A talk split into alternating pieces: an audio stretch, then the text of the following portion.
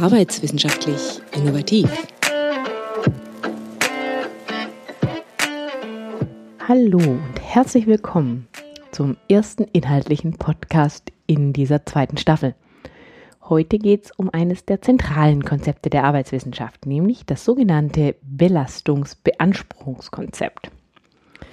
Das Belastungsbeanspruchungskonzept ist über den Daumen gepeilt wahrscheinlich etwas älter als die meisten meiner heutigen Studierenden. Denn als der Kollege Romert das in den Jahren 83, 84 aufgeschrieben hat, da waren sie wahrscheinlich noch nicht geboren. Das sieht man aber schon. Das ist ziemlich grundlegend. Ich werde Ihnen das heute an einem Beispiel privater Arbeit erläutern, so dass Sie hinterher ein Bild und auch eine kleine Geschichte im Kopf haben, mit dem Sie die zentralen Begriffe dann mal definieren können. Die sind natürlich Belastung und Beanspruchung, aber auch Leistungsfähigkeit und Leistungsbereitschaft. Und quasi nebenher werde ich Ihnen einige Quellen von Belastungen darstellen. Also, wir stellen uns jetzt mal vor, Sie wären ein Student, eine Studentin und würden angesichts der äh, Corona-Pandemie beschließen, dass Sie jetzt umziehen. Sie wollen nicht mehr in Ihrem WG-Zimmer wohnen, ziehen vielleicht zum Partner, der Partnerin oder zurück zu den Eltern. Dazu packen Sie ein paar Kisten und weil es jetzt hier gerade nicht auf die Matte ankommt, sagen wir einfach, Sie packen jetzt zehn Kisten und ähm, weil Sie ein vorsichtiger Mensch sind oder auch so eine Omi haben wie ich. Meine Omi Erika hat nämlich immer gesagt, naja, der faule Esel bricht sich nur einmal das Kreuz. Und da haben Sie was draus gelernt. Und deswegen packen Sie Ihre zehn Kisten auch jeweils nur mit zehn Kilo. Ihre Möbel lassen Sie alle da, die werden übernommen, die sind uns jetzt gerade egal. So, praktischerweise wohnen sie im Parterre, sie können also ebenerdig da rauslaufen und sie müssen nur 500 Meter diese Kisten schleppen. So. Weil sie trotzdem keine Lust haben, das alleine zu machen, holen sie sich ein paar Kolleginnen und Kollegen dazu. Und jetzt haben wir also unsere Arbeitssituation. Ihr Arbeitssystem ist jetzt dass diese arbeitenden äh, Freundinnen und Freunde von Ihnen also diese Kisten tragen müssen. Das ist also eine mehrheitlich physiologische Beanspruchung, die auf diese Person einwirken, indem sie eben die Anforderung stellen, bitte trag mir die Kisten darüber. So, und jetzt sehen Sie schon, die Belastung entsteht jetzt einerseits dadurch, dass Sie die Arbeitsaufgabe haben. Dabei haben sie die physische Belastung, die darin besteht, dass man eine gewisse Körperhaltung eben einnehmen muss, um jetzt halt diese Kiste aufzuheben zum Beispiel. Außerdem arbeiten sie natürlich mit Lasten, ja, also sie setzen ja Körperkraft ein beim Heben und beim Senken, beim Tragen. Möglicherweise gibt es äh, eine Kollegin oder Kollege von Ihnen, die schiebt oder zieht die Kiste lieber. Ne? So. Also das sind physische Belastungen.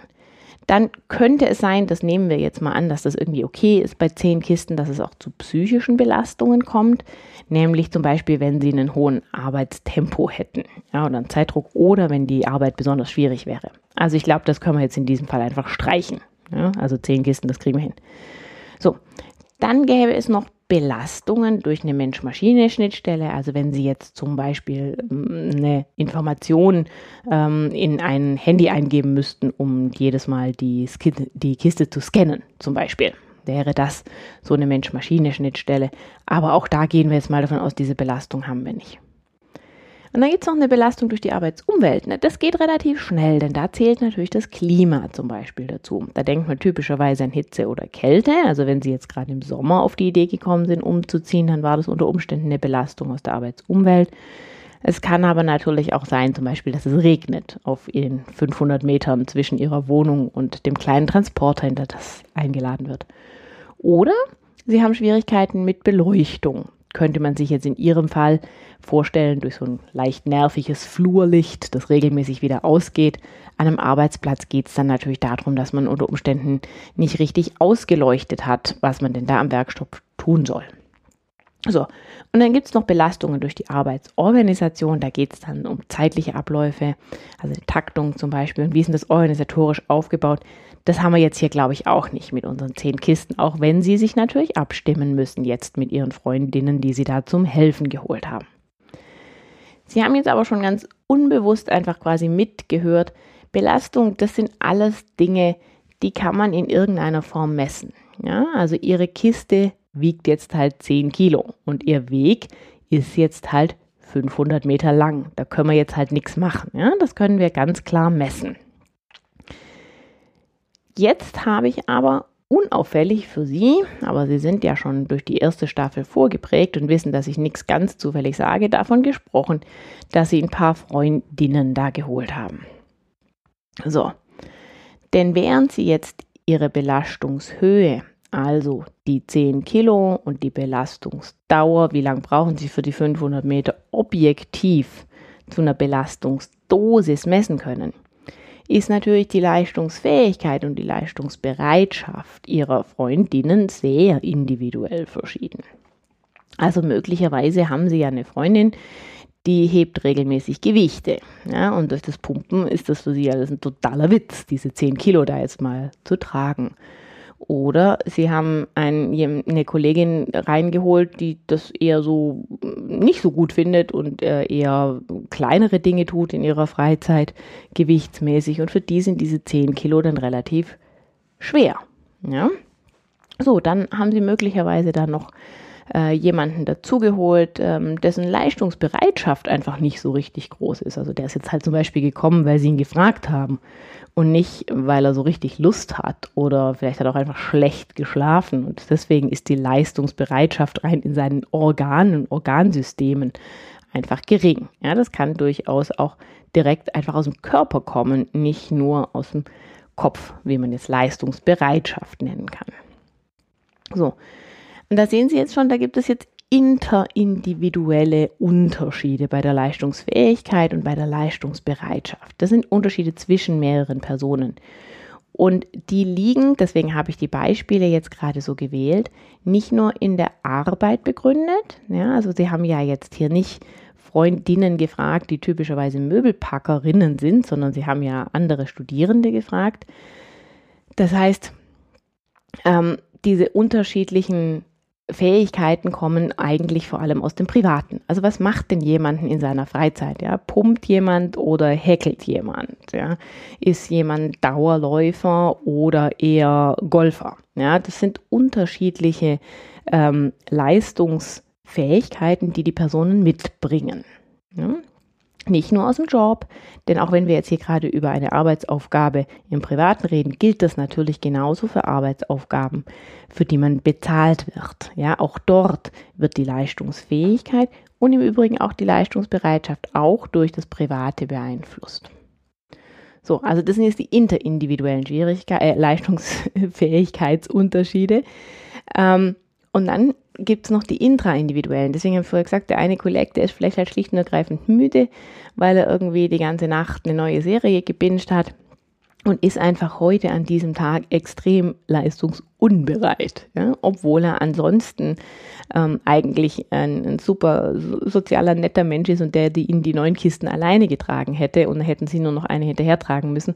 Ja, aber heute ist er halt intraindividuell schwankend und ist halt auf einer ganz schlechten Situation für sie. So, und jetzt haben sie natürlich schon was erkannt. Ja, das ist nicht zwingend gegeben und in Stein gemeißelt, sondern wenn sie jetzt ein Arbeitssystem gestalten, das ein bisschen raffinierter ist als bitte tragt diese 10 Kisten 500 Meter lang, die 10 Kilo wiegen, dann versuchen sie ähm, natürlich gewünschte Veränderungen zu erreichen. Also zum Beispiel versuchen sie dahin zu kommen, dass die Leistungsbereitschaft kontinuierlich ein bisschen gesteigert wird, indem die Belastung die ganze Zeit ein wenig über der Grenze ist und das deswegen als reiz- und anregend wirkt. Und sie versuchen natürlich auf der anderen Seite unerwünschte Veränderungen zu vermeiden. Also klassisch Gesundheitsschäden, ja, also sie würden versuchen zu vermeiden, dass ihre Kollegen, die ihnen jetzt da gerade helfen, mit sechs Kisten auf dem Arm da rausbalancieren, ja, weil sie einfach sagen würden, naja, das führt ja zu einem Gesundheitsschaden. Das ist ja in der Tat gefährlich. Ja, also Leistungsfähigkeit und Leistungsbereitschaft, das sind persönliche Eigenschaften, denen man aber als Arbeitssystemgestalter nicht hilflos ausgeliefert ist. Ja, es gibt schon den Trainingseffekt ähm, und den kann man durchaus ausnutzen. So, jetzt gibt es den zweiten Begriff und den habe ich Ihnen bisher vorenthalten. Die Beanspruchung. Und die Beanspruchung, auf die kommt man jetzt, wenn man sieht, was haben wir denn für eine objektive Belastung. Also wie ist die Belastungsdosis aus Aufheben einer 10 Kilo Kiste und die 500 Meter tragen und dann wieder absetzen? Das ist die objektive Belastungsdosis minus die Leistungsfähigkeit. Sie erinnern sich, die eine pumpende Kollegin, ähm, die andere, die eher kleinteilige Dinge tut in ihrer Freizeit und nicht so viel trägt zum Beispiel. Und minus die Leistungsbereitschaft. Ja, die eine super motiviert jetzt hier heute reintanzt und voll Lust hat, irgendwie ihnen beim Umziehen zu helfen. Vielleicht ziehen sie in die Nähe und sie freut sich riesig. Und eben der andere Kollege aus dem Beispiel, der halt einfach super schlecht und super wenig geschlafen hat und deswegen einfach eine niedrige Leistungsbereitschaft hat, sowohl physiologischer als auch psychologischer Art, ja, weil er einfach keine Lust hat, sich jetzt mit ihrer Aufgabe da zu beschäftigen. So, und deswegen kann man sagen, die Beanspruchung ist das individuelle, das subjektiv empfundene Gegenstück zu der objektiven Belastung, die man eben ganz wunderbar und für alle berechnen kann. Ja, denn man kann halt relativ klar sagen, was wir für eine Belastungsdosis haben, wenn wir 10 10 Kilo Kisten 500 Meter tragen. Aber jede, jeder einzelne ihrer Freundinnen, die sie da zum Helfen geholt haben, empfindet das anders. Also, wir fassen zusammen. Belastung ist objektiv. Die kann man, indem man die Belastungshöhe, also die Belastungsintensität, die Arbeitsschwere, die resultiert aus den Belastungsgrößen, zum Beispiel dem Gewicht und den Belastungsfaktoren, zum Beispiel dem Betriebsklima, der Stimmung resultiert. Ja? Und indem man die mal nimmt mit der Belastungsdauer, kann man also die objektive Belastung ganz wunderbar quantifizieren. Die subjektive Beanspruchung auf der anderen Seite lässt sich zwar ableiten, indem man die objektive Belastung minus die Leistungsfähigkeit und die Leistungsbereitschaft des, der Einzelnen berechnet, aber da ist natürlich schon mal klar, dass sich das nicht mehr so schön in Formeln fassen lässt. So. Dann merken Sie sich bitte außerdem, das Ganze ist nicht in Stein gemeißelt. Sie können durch Übung, durch Gewöhnung und durch Training dafür sorgen, dass Beanspruchungen ähm, kompensiert bzw. reduziert werden. Und das sollten Sie auch tun, wenn Sie ein Arbeitssystem gestalten, dass Sie das so gestalten, dass die Beanspruchungen zumindest kompensiert werden, idealerweise noch dazu ein leichter Trainingseffekt stattfindet. Sie dürfen was anderes auf keinen Fall vergessen. Beanspruchungen sind im zeitlichen Verlauf kumulativ. Und da komme ich jetzt am Ende noch mit einem wichtigen Argument dahinter. Wenn nämlich jetzt Ihre Freundinnen, die heute ihre zehn Kistchen da rumgetragen haben, am Nachmittag nochmal zwei Freunde besuchen, die ebenfalls Kisten umziehen, dann sind Sie natürlich zum einen bei Freund Nummer drei echt richtig müde. Zum anderen besteht aber halt auch wirklich die Gefahr, dass sie sich was tun, dass sie sich verletzen, dass es zu einer Schädigung kommt, dass es zu einer Überbelastung kommt, die weit über so einen kleinen Muskelkater rausgeht. Ja? Also Beanspruchungen addieren sich auf. Und jetzt denken Sie nochmal an den Kollegen, der die Nacht durchgebinscht hat. Und überlegen Sie nochmal, dass das natürlich auch was ist, was in einem Arbeitssystem auftritt. Ja, also wenn Sie jetzt eine Mitarbeiterin haben, die schlecht geschlafen haben, ist jetzt mal dahingestellt aus welchen Gründen, dann wirkt sich natürlich das aus auf die Arbeitsbeanspruchung, die diese Person an dem Tag erlebt. Ja? Und wenn das regelmäßig stattfinden sollte, aus welchen Gründen auch immer, nehmen wir jetzt zum Beispiel kleine Kinder oder kleine kranke Kinder, um das noch ein bisschen zu steigern zum Beispiel, dann ist das natürlich nicht trennbar von der Beanspruchung, die die Person in der Arbeit empfindet. Ja? Und deswegen ist es so wichtig, dass man niemals vergisst, dass eine Beanspruchung was individuell empfundenes ist, die aber halt ständig korrespondiert mit der objektiv gemessenen Belastung und dazu unterschiedlichen Ergebnissen führt. Unter Umständen tatsächlich, wie man es umgangssprachlich so oft sagt, tagesformabhängig. Und das ist wichtig, wenn man ein Arbeitssystem gestaltet, dass man das nie vergisst. Der Mensch ist einfach keine Maschine. Und das sieht man an dem Belastungsbeanspruchungskonzept, zu dem Sie jetzt ab heute eine gute Geschichte erzählen können von einem Umzug und an dem Sie es dadurch sehr gut erklären können. Daran sieht man das ganz besonders gut. Ich bin Angelika Bullinger-Hoffmann. Bis zum nächsten Mal bei Arbeitswissenschaftlich Innovativ.